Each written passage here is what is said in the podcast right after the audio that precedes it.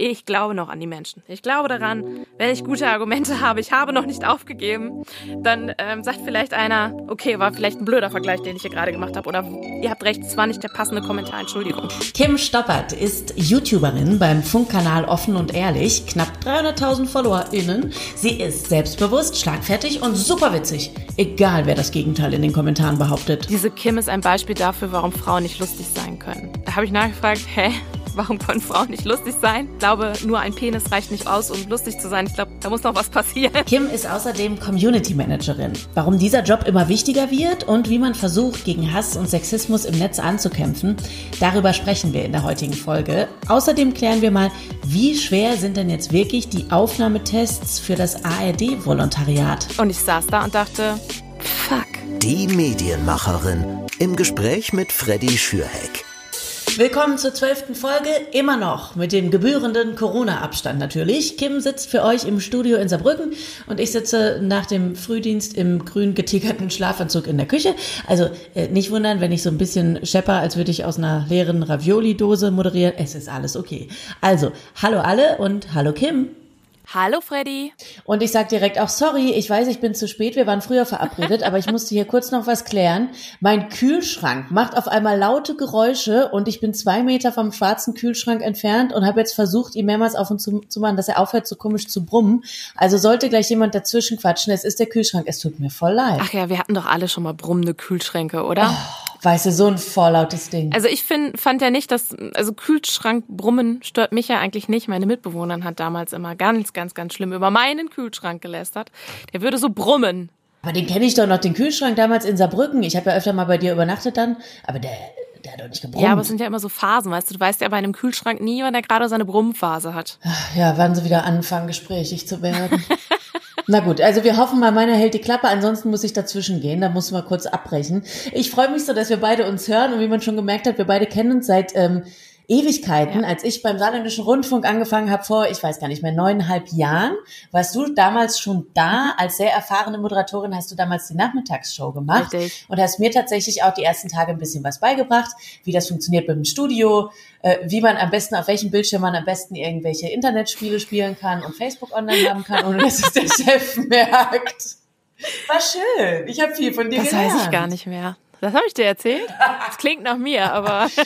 ja, ich wollte gerade sagen, du hattest immer, ich weiß nicht was, Candy Crush auf dem mittleren Bildschirm von den 3000, die da ja, waren. ich war mal eine Zeit lang sehr, sehr, sehr stark äh, Facebook-Spiel abhängig. Das, diese Zeit habe ich überwunden. Ich bin jetzt nur noch Handyspiel abhängig und auch Social Media abhängig. Aber das mache ich jetzt auch nicht mehr während laufender Radiosendung, wenn ich dann noch mal eine moderiere. Ja, und Social Media hast du ja auch quasi zu deinem Beruf gemacht. Deswegen ist das ja auch irgendwie dann alles so Teil der Arbeit und Recherche. Zumindest kann man sich's einreden. Also damals deine Zeit äh, bei unser Ding, das ist der Moment, wo ich dich in den Medien kennengelernt habe, eben als Radiomoderatorin.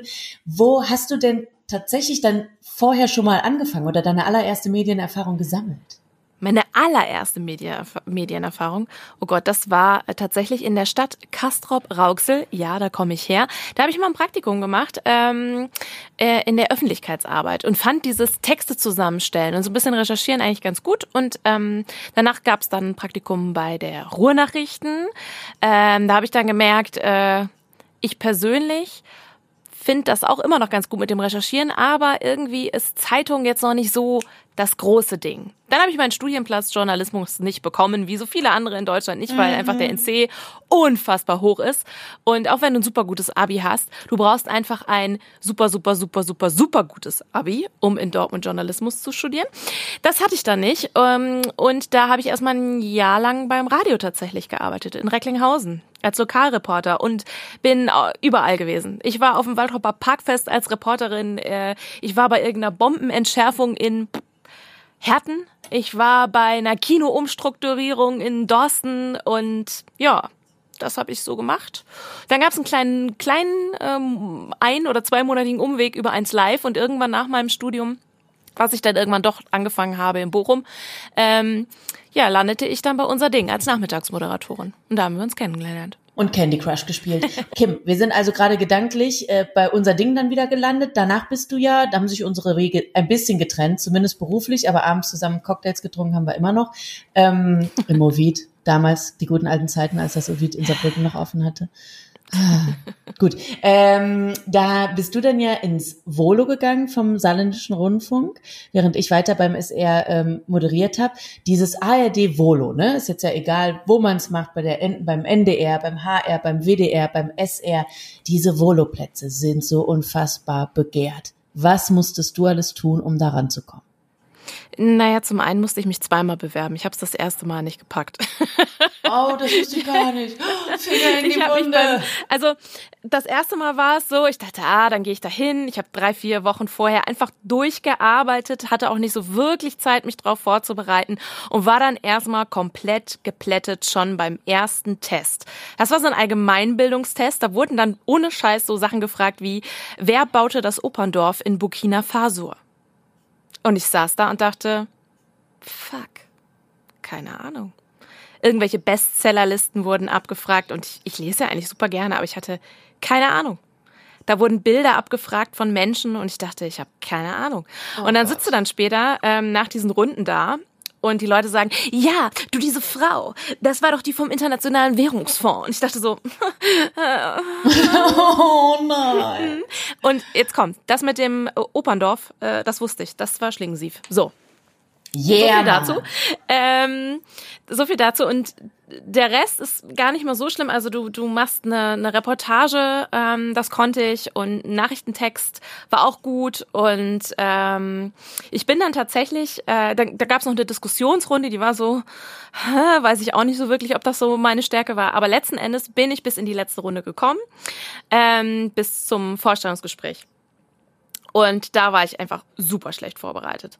Und äh, das habe ich beim zweiten Mal, glaube ich, deutlich besser gemacht. Ich glaube, ich war für jede einzelne Runde besser vorbereitet als beim ersten Mal. Und ähm, letzten Endes haben sie mich dann beim zweiten Mal dann auch genommen. In den zwei Jahren, die du dann das Volo gemacht hast, welche Station hat dir am meisten gefallen und was war eben eine Station, wo du dann auch für dich gemerkt hast, das ist es einfach nicht?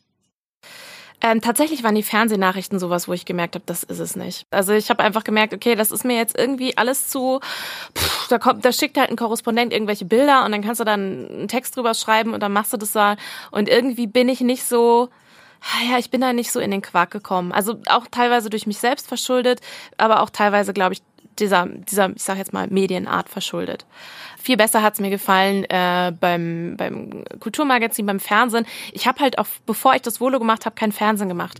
Das heißt, es war auch schwierig für mich, mich so in dieser Fernsehwelt zurecht ähm, zu finden, weil Fernsehen ist schon was ganz anderes. Ne? Du, du bist halt nicht eigenverantwortlich mit Mikrofon überall unterwegs und so und kannst alles selbst so ein bisschen bestimmen, sondern du arbeitest halt im Team. Und mir war am Anfang nicht so wirklich dieses Teamwork ist mir irgendwie am Anfang nicht so klar geworden. Und beim Kulturmagazin, da hatte man auch ein bisschen Zeit für seine, für seine Beiträge. Und da war es zum ersten Mal so, dass ich dachte, ah ja, wenn ich jetzt hier mit einem richtig guten Kameramann stehe, der hat ein bisschen, der hat ein bisschen so ein Gespür davon, was für Bilder ich brauche und was für andere mhm. Bilder auch mal ganz gut sind für so einen Beitrag, als die 0815 Bilder. Und du du arbeitest mit Cuttern zusammen, die sich einen kompletten Tag Zeit nehmen und die dann auch mal sagen können, weißt du was, wir probieren jetzt mal das und das und das aus. Ne? Mhm. Und ähm, in einer Nachrichtenredaktion hast du das nicht, sondern das muss zack, zack, zack zusammengebaut werden, weil es muss ja abends fertig sein. Das ist ja auch gut und es ist ja auch eine, eine ganz andere Kunst, das so hinzukriegen, aber es ist halt nicht meine Kunst. Aber es ist ja gut, dass du eben diese Möglichkeit hattest, das zwei Jahre lang auszutesten im Volo. Ja. Für viele ist ja die Hoffnung, dass man eben im Volo nicht nur sehr, sehr viel Handwerkszeug lernt, sondern auch viele Leute kennenlernt und im Optimalfall am Ende des Volos verschiedene Möglichkeiten sich aufgebaut hat, Türen geöffnet hat und so ungefähr zehn Verträge auf dem Tisch liegen hat und man muss sich nur noch den perfekten Job greifen und den Vertrag unterschreiben. War das bei dir auch so? Kommen danach wirklich dann eben die Möglichkeiten? Ähm, es war nicht jetzt so erstmal die riesen offensichtliche Möglichkeit da. Ähm, da waren so viele kleine Sachen mit, ach ja, du kannst mal vorbeikommen, das könnten wir uns vorstellen und so.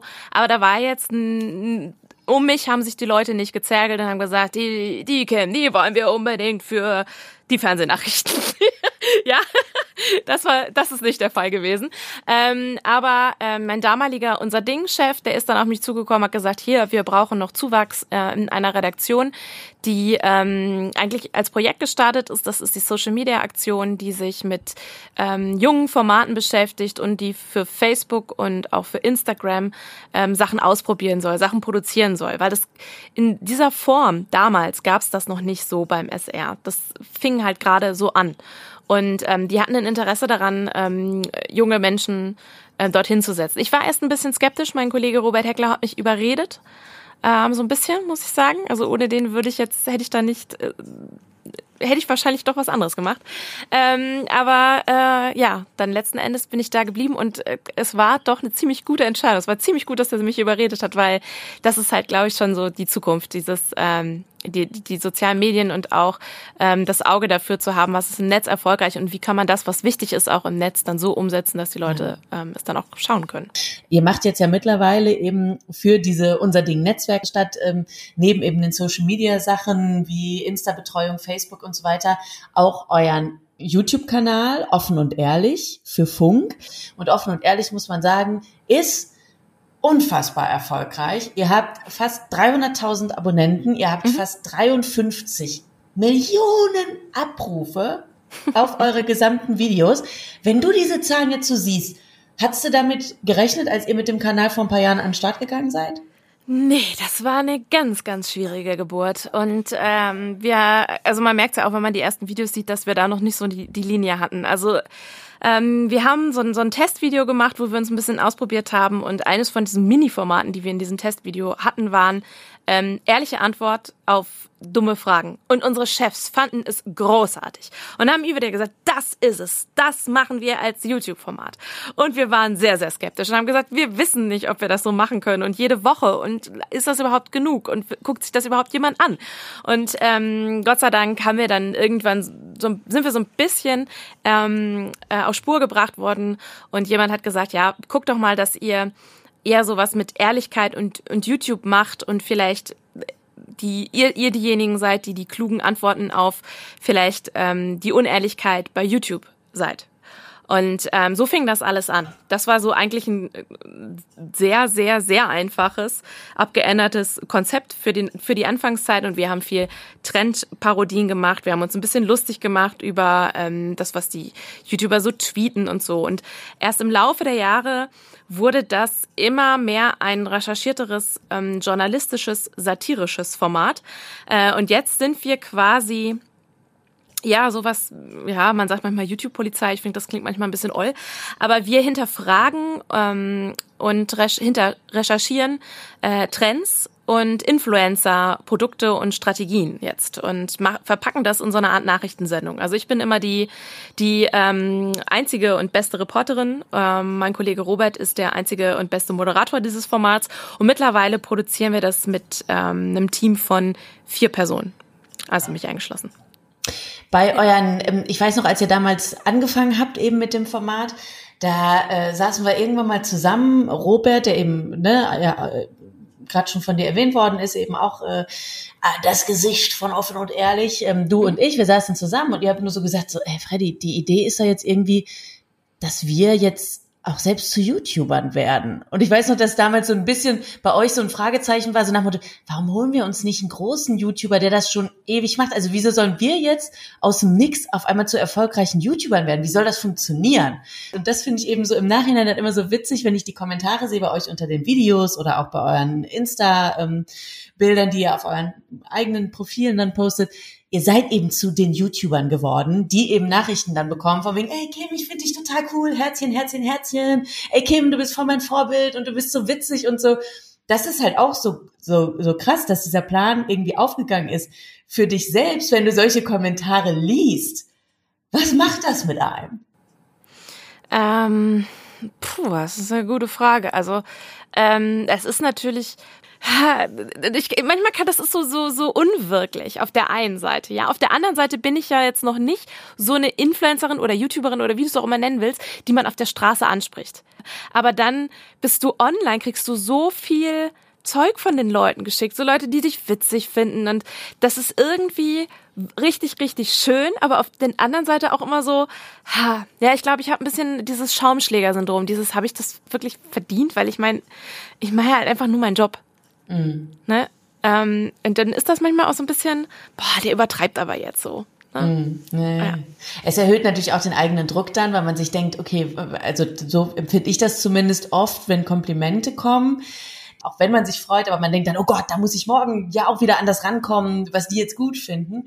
Ähm, wir werden gleich auch noch auf jeden Fall äh, in dieser Folge vom Podcast darüber reden, wie viel negative Kommentare es auch gibt, weil du ja auch Community Managerin nochmal für andere Kanäle bist.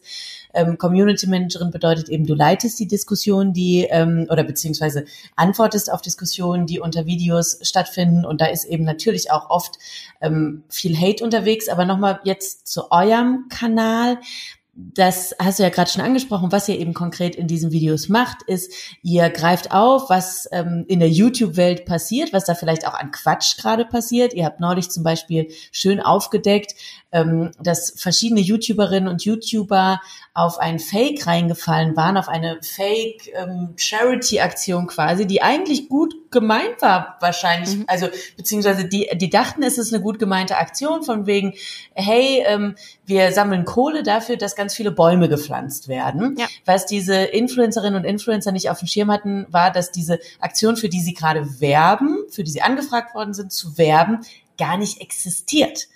Ähm, diese Aktion, gab es da jetzt eigentlich nochmal Rückmeldungen auch von den Influencern und Influencerinnen, auf die ihr ja auch eingegangen seid, dann namentlich in dem Video? Mm, soweit ich weiß nicht. Wir haben die ja angefragt und dann einige haben auch gesagt, ja, können wir jetzt noch nichts zu sagen, wir müssen noch nach Informationen suchen oder so. Ähm, und einige Leute haben uns dann so ein bisschen Dokumente äh, gezeigt, die, ähm, die dann so nachweisen, was sie eigentlich bekommen haben, wie die Kommunikation gelaufen ist und so. Ähm, aber ich glaube, offiziell hat sich mhm. niemand geäußert. Nicht, dass ich wüsste. Das, das ist halt, du, manchmal verpasst man es ja auch. Das Echo, Medienecho war auf jeden Fall sehr groß, weil das natürlich schon krass ist. Diese Aktion ähm, gibt es ähm, auf jeden Fall auf der Welt. Das, da, da wurden auch tatsächlich Bäume gepflanzt und es wurde Geld für Bäume gesammelt. Aber diesen deutschen Ableger davon, den gab's halt nie. Und da hat sich irgendeiner als deutscher Ableger, Ableger, haha, Bäume, ähm, äh, äh, ähm, ausgegeben und für gewöhnlich ist es so, dass, dass Influencer gerne mal schwindeln oder es mit ihrer Wahrheit nicht äh, so, so ernst nehmen, aber diesmal wurden die halt an der Nase äh, rumgeführt und die haben halt leider diesen Fake an ihre Fans weitergegeben, wurden aber selbst auch ähm, betrogen. Also die haben auch Geld für diese Aktion gegeben. Das konnte man mhm. damals noch auf dieser Seite von dieser Aktion ähm, einsehen. Und ähm, ähm, ja, das Geld, ob die es jemals bekommen haben, keine Ahnung. Mhm. Also ob sie es wieder bekommen haben, weiß ich auch nicht. Wenn ihr sowas dann aufdeckt, wie ist die Resonanz in der YouTube-Welt? Kam da schon mal jemand zu euch an und hat gesagt, ey, wisst ihr was, Leute? versaut's mir doch nicht mit meinen Followerinnen und Followern. Habt ihr Beef mit anderen YouTuberinnen und YouTubern? Nicht. Also es gab natürlich schon Leute, die gesagt haben, ey, muss das sein? Benutzt mich bitte nicht mehr in euren Videos. Ähm, es gab auch schon Leute, die uns Statements geschickt haben, die haben wir dann ähm, unter die Videos gepackt. Aber die YouTuber an sich sind eigentlich eher immer ein bisschen zurückhaltender. Es gibt Leute, die machen dann so ein, An so, so ein Antwortvideo oder gucken unsere Videos und äußern sich dann dazu.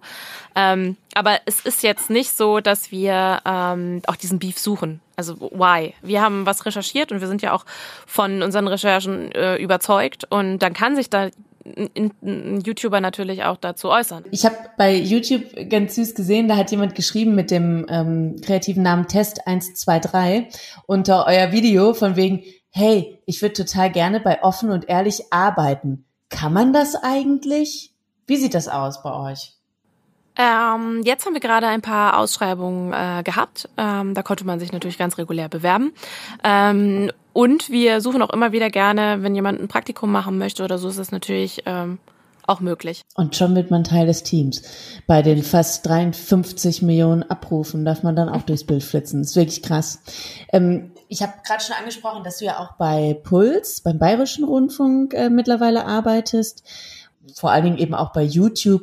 Ähm, was machst du da selbst für Erfahrungen als Community Managerin, was so Aufgaben sind, die einen da tatsächlich vielleicht auch selbst so ein bisschen belasten? Ähm, es ist natürlich ein Kanal, wer die Frage nicht kennt, das beschäftigt sich sehr mit Tabuthemen, mit Protagonisten, die bestimmte Schicksale auch ähm, erle äh, erleiden oder die halt auch ähm, vielleicht ganz andere Lebenswege gehen. Und da hat man natürlich sehr häufig Diskussionen von Menschen, die ähm, diesen Lebensweg äh, nicht kennen, äh, den immer noch als Tabu sehen und da natürlich ähm, gegen ähm, angehen in den Kommentaren. Jetzt vor ein paar Wochen war zum Beispiel ein ähm, Fragen- und Antwort-Video, ein, ein Livestream zu einer polyamorösen Beziehung. Das heißt, da saß ein, ein, äh, eine Frau und ähm, die ist verliebt in zwei Männer und führt auch mit beiden Männern eine Beziehung. Und jeder kann natürlich sagen, ja, kann sie machen, verstehe ich nicht. Ganz ehrlich, ich persönlich kann mir das auch nicht vorstellen, ja, aber ich kann da trotzdem akzeptieren, dass jemand diesen Lebensweg gewählt hat. Es ist aber so, dass sich ganz, ganz viele alleine durch das Zeigen dieser Beziehung angegriffen fühlen und dann sagen, das geht überhaupt nicht, wie ihr das macht und das ist ja hier Sodom und Gomorra und die regen sich tierisch auf in den Kommentaren, werden dann auch beleidigend, ähm, mehr wissen, also denken auch gar nicht dran, dass die Leute, die in diesem Video ja auch mitwirken, ja auch mitlesen können. Ja. Und das finde ich dann manchmal, das ist jetzt ein Beispiel, aber es, es kommt ganz häufig vor, dass ähm, Leute das nicht akzeptieren, dass andere Leute einen anderen Lebensweg und auch keinen konservativen Lebensweg gewählt haben. Ähm, und ganz häufig sind wir natürlich auch in sehr beleidigenden ähm, Diskussion. Und was ich leider auch, also bevor ich da angefangen habe zu arbeiten, ähm, und ich mache das jetzt nicht jeden Tag, weil ich ja auch noch für offen und ehrlich arbeite. Ich unterstütze dieses Team dort. Und was mir aber auch nicht klar war, dass das ist ganz viel auch noch so ja, gegen Frauen argumentiert wird, ja. Also so. Was ist dir da schon an Dingen begegnet, wo du sagst, wow, in 2020 hätte ich nicht damit gerechnet, dass so ein Statement kommt? Da war, da war ein Video von einer jungen Frau, die an einem schönen Sommertag einen ganz schweren Fahrfehler gemacht hat. Und die ähm, hat zwei Menschen durch diesen Fahrfehler getötet. Und die erzählt in diesem Video ganz schlimm, wie sie das, also ich fand dieses Video ganz schlimm, wie sie das erzählt. Also wie sie da im Krankenhaus lag. Niemand wollte ihr Bescheid sagen. Und dann kam die Nachricht, du bist quasi schuld daran, dass da zwei Menschen verstorben sind. Und da gibt's dann wirklich so Leute, die gucken sich dieses Video an und die denken sich, ha, jetzt mache ich mir einen Kommentar. Und dann scrollen die in die Kommentarleiste und schreiben, Frau am Steuer, ungeheuer. Und du denkst dir so, du sitzt da und denkst dir so, ernsthaft? Da sind also das ist ein total emotionales Video. Es geht um die Frage, wie gehen wir mit Schuld um? Es sind zwei Menschen gestorben, die auch Kinder hatten. Und du machst einen blöden, sexistischen Witz in den Kommentaren? Muss oh. es sein? Und es ist ja das, das, ich meine, was ja gut ist, ist, du kannst ja dann die Leute darauf hinweisen. Und dann hält man sich so ein bisschen zurück, weil die Leute, manchmal merken Leute das nicht, dass sie da, dass sie da irgendwie daneben gegriffen haben. Und dann sagt man, hey, danke, dass du dich ja in dieser Diskussion beteiligen willst, aber wir finden nicht, dass es ein angebrachter Kommentar ist für dieses Video. Und an dieser Stelle kann man seinen Kommentar löschen, man kann das ignorieren, man kann sich entschuldigen, aber es gibt wirklich Leute, die dann im Jahr 2020 eine Diskussion darüber anfangen, Warum? Frauen sind doch die schlechteren Autofahrer. Die Frauen können das doch nicht. Das ist doch in der, in der Biologie liegt, dass das Frauen nicht Auto fahren können. Also da dann aber ruhig und nett zu bleiben, ne? Das stelle ich mir schon schwierig vor. Und dann noch irgendwas sachlich zurückschreiben zu müssen.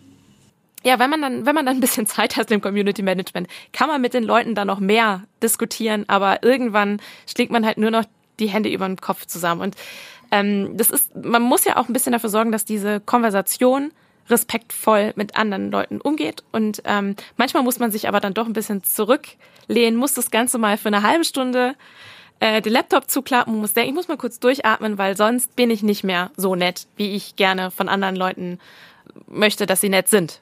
Und ja.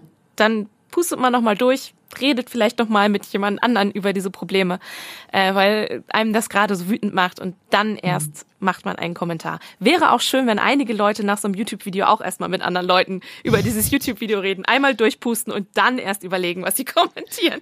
Das wäre manchmal ganz schön. Ja, Aber also, es gibt natürlich auch dort super viele nette, liebe, positive, dankbare Kommentare. Das äh, ist ja ähm, auch auch schön, dass es auf der anderen Seite auch Leute gibt, die sagen, danke, danke, danke, dass ihr mal über dieses Problem sprecht, weil es tut ja niemand anders. Wenn, wenn du jetzt gerade auch hier so davon erzählst, merkt man auch wirklich, wie, ähm, wie nah dir sowas dann natürlich auch geht. Und ähm, ich glaube, äh, es wäre auch schlimm, wenn es das nicht machen würde. Gleichzeitig ist das natürlich tatsächlich so die Frage beim Job der Community Managerin und Manager, wie wird denen vielleicht auch geholfen, mit sowas umzugehen? Also es ist ja auf jeden Fall so, dass innerhalb der ARD von ZDF und auch von Funk immer mal wieder Workshops angeboten werden, wo man dann darüber reden kann, was für Probleme einem begegnen. Ähm, erst kürzlich wurde darüber geredet, ähm, wie kann ich denn mit Hatern tatsächlich noch ähm, reden, also vernünftig reden und nicht einfach nur sagen, ah komm, der ist jetzt, also mit dem will ich ja gar nicht mehr reden, sondern die Leute ernst nehmen, gucken, was sind das für Probleme, was sie mit dem Video haben, mit dem Inhalt haben und dann wirklich vernünftig mit den Leuten darüber reden und diskutieren. Ähm, und es gibt zumindest beim Bayerischen Rundfunk ähm, auch ein Angebot, ähm, dass man sich an einem Experten wenden kann, wenn einem das jetzt so nahe geht. Mhm. Im Team ist es dann auch oft so, weil wir ja nicht nur das, ähm, die Kommentare unter einem Video ähm, beantworten, sondern wir bekommen sehr, sehr viele persönliche Nachrichten auch. Ähm, die, das, das, es ist unfassbar bereichernd auch, wie viele Leute tatsächlich das große Vertrauen in diesen Kanal, die Frage haben und ihre eigenen Geschichten erzählen. Ähm, und manchmal sind aber da so krasse Geschichten bei, dass man damit jemanden drüber reden muss und das machen wir dann ähm, oder oder man muss halt erstmal drüber nachdenken und dann ist es häufig so, dass man sich einfach mit Kollegen abspricht und sagt, du, ich habe da jetzt gerade eine Stunde lang ähm, Kommentare gelesen von Leuten, die halt über dieses Unfallopfer-Video reden und ähm, die auch selbst von von schlimmen Erfahrungen ähm, erzählt mhm. haben und ich brauche jetzt mal eine Pause.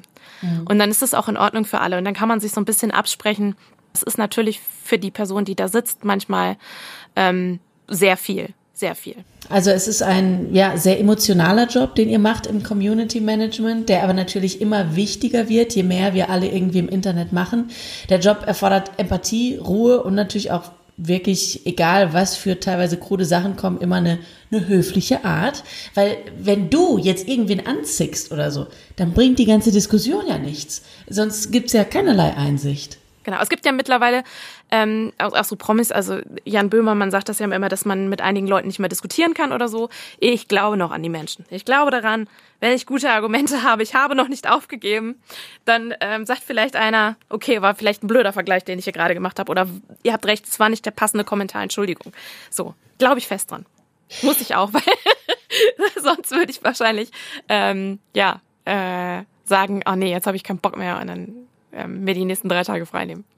Ähm, bei dir selbst als ähm, Gesicht eben eures Kanals bei Offen und Ehrlich haben wir gerade schon drüber gesprochen, geht es natürlich auch viel einfach wirklich um sehr viel Witz dabei. Ihr seid sehr humorvoll immer bei den ganzen Themen unterwegs. Es ist sehr, sehr lustig. Dafür bekommt ihr viele Komplimente. Habt ihr denn auf der anderen Seite auch manchmal Kommentare, die so in die Richtung gehen, okay, Frauen sind einfach nicht lustig. Jetzt vor ein paar Wochen war ja zum Beispiel halt der Comedy-Preis. Der Deutsche Comedy-Preis ist verliehen worden und auch da wieder gab es Kritik, dass zu wenig Frauen nominiert sind und dass immer noch so viele Vorurteile unterwegs sind, von wegen Frauen können ja gar nicht lustig sein. In der Podcast-Kategorie waren zum Beispiel erst nur Männer nominiert, ähm, bis sich die Podcasterinnen in Deutschland äh, lauthals beschwert haben und dann gab es eine neue Kategorie für Podcasterinnen Gut, geschafft, die beiden Kategorien einfach zusammenzulegen, hat man immer noch nicht, aber vielleicht war es immerhin mal ein Schritt auf dem richtigen Weg. Hast du sowas tatsächlich auch, dass du persönlich eben so ein Feedback bekommst, teilweise von wegen, ey, Kim, du bist eine Frau. Sei doch einfach nur nett. Ich glaube, ich hatte mal tatsächlich einen, da hat einer gesagt, ähm, diese Kim ist ein Beispiel dafür, warum Frauen nicht lustig sein können. Ähm, habe ich nicht ganz, habe ich nachgefragt, hä, warum können Frauen nicht lustig sein? Ich glaube, dazu braucht man, also ich glaube, nur ein Penis reicht nicht auch aus, um lustig zu sein. Ich glaube, da muss noch, da muss noch was passieren. nur weil du keinen Penis hast, bist du nicht automatisch unlustig. Also das ist ja irgendwie äh, total, totaler Bullshit. Und natürlich was, aber glaube ich, also ich glaube vor ein paar Wochen mich mit äh, meinem Team unterhalten zu haben. Ich bin nämlich die einzige Frau im Team, also in, in dem Team, das diesen Kanal produziert jetzt. Ähm, und tatsächlich werde ich häufig mal auf mein Aussehen angesprochen. Also nicht nur im positiven Sinne, wir, wir bekommen alle super viele, super liebe äh, Kommentare, äh, wie süß wir sind und wie, wie lustig wir sind. Aber ähm, bei mir fällt es anscheinend eher auf, oder vielleicht die Jungs haben das Problem, ich weiß es nicht, wenn mal, ähm, wenn mal äh, der Bauch ein bisschen schwabbelt an der Hose oder ähm, wenn ich mich so ein bisschen wie so ein Schluck Wasser in der Kurve irgendwie hinsetze. Das fällt anscheinend eher auf und dann kommt immer direkt die Frage, äh, wollen wir mal nachfragen, ist sie schwanger? Nur weil da mal die Hose schlecht sitzt, ist man nicht automatisch schwanger. Ja. ich weiß nicht, was das Problem ist manchmal. Mhm. Aber äh, kenne ich total, also wenn ich äh, auch bei Social Media oder so, wenn ich was poste, muss ich auch echt immer drauf achten und dann ärgere ich mich selbst drauf, dass ich da überhaupt drauf achten muss und dass ich überhaupt drauf achte und denke mir, man mach doch einfach, poste doch einfach und trotzdem gucke ich, ist der Bauch so ein ganz klein bisschen zu rund Weil dann kommen nämlich genau wieder die, oh Freddy, ist da was unterwegs? Oder ist der Bauch vielleicht einen Tacken zu dünn? Dann kommt gerne so ein Kommentar wie, ist doch mal mehr, was ist mit der Freddy los? Ähm, wie mhm. sehr ärgert dich das, dass gerade wir Frauen eben immer noch so auf diese Äußerlichkeiten dann immer ähm, teilweise reduziert werden. Wie sehr denkst du dir da selbst, ist doch einfach scheißegal, können wir nicht machen wie bei den Männern, Hauptsache, Hauptsache ich bin halt lustig, egal ob ich einen Penis habe oder einen kleinen Bauch? Also das, das Gute ist ja tatsächlich, dass ich in diesem Format auch wenn das schon ein Teil ich bin, auch ein bisschen eine Rolle spiele. Ne? Und diese Rolle ist halt die durchgeknallte Reporterin, die, ähm, wenn es um Biotin-Vitamin-Bärchen geht, auf dem Biotin-Gipfel äh, steht per Greenscreen. Und deshalb darf ich ja auch ein bisschen verrückt sein und muss nicht super schön, super toll sein, weil ich bin einfach die durchgeknallte Reporterin, die dann auch mal äh, grunzt und den Schnabel weit aufreißt und dann halt manchmal auch ein bisschen komisch aussieht das ist, gehört zu der Rolle. Daher kann ich manchmal auch damit leben, wenn die Leute sagen, also an der Stelle, die Fresse, mein, meine Güte, ne, da siehst du ein bisschen hässlich aus. Und ich mir dann denke so, ja, da sehe ich echt komisch aus und so. Aber das ist dann auch in Ordnung. Diese, diese Kommentare auf die Körperlichkeit, vor allen Dingen auf den Bauch und wie man dann aussieht und so, manchmal ärgert's mich, weil ich mir denke, verdammt, sie haben recht, ich hätte einfach die Hose an der Stelle einmal nach oben ziehen sollen. Oder ich hätte mir vorher Gedanken sollen, ob dieses T-Shirt nicht an dem Tag vielleicht gerade ein bisschen blöd aussieht, ja, oder äh, die, die eine Locke hätte sie noch mal hinters Ohr kämmen, kämmen können. Ähm, aber letzten Endes sage ich mir immer, ach komm, pff. also äh, bringt ja nichts. Ich sehe halt so aus, wie ich aussehe und so sehe ich halt schon lange aus und ähm, die Leute, also dieser Kanal, die Leute, die diesen Kanal abonniert haben und die das Video ähm, sich anschauen, da steht nicht mein Äußeres im Fokus. Und die können mich meinetwegen auch 920.000 Mal hässlich finden. Das ändert nichts daran, dass die Informationen und die Witze, die in dem Video sind, ja trotzdem von ganz vielen Leuten gemocht werden und auch gelobt werden und auch wahrgenommen werden. Da ist ja scheißegal, ob ich schiefe Zähne, gelbe Zähne, äh, eine eckige Nase oder einen, äh, einen quadratischen Kopf hab.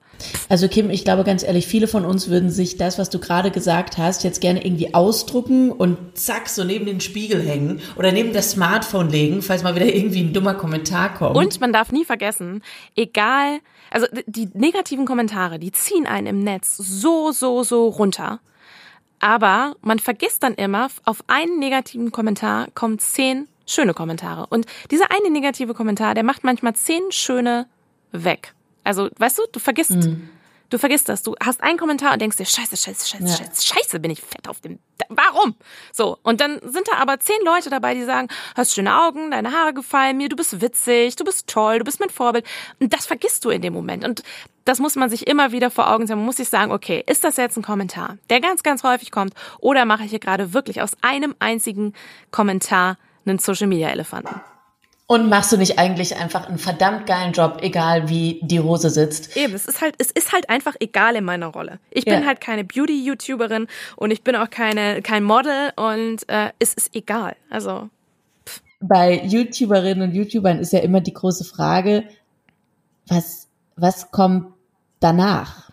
Also auf, auf, auf was arbeitet man hin? Was macht man dann aus dem, was man sich eben an Followerschaft zum Beispiel auch erarbeitet hat? Ich habe ähm, vor anderthalb Jahren mit Os Yilmaz, das ist einer, der bei Waititi damals dabei war, die ja so die ersten riesigen YouTube-Stars in Deutschland waren. Ähm, mit dem habe ich zusammen bei einem Panel gesessen, bei den Medientagen in München. Da ging es ums Thema Influencer-Marketing.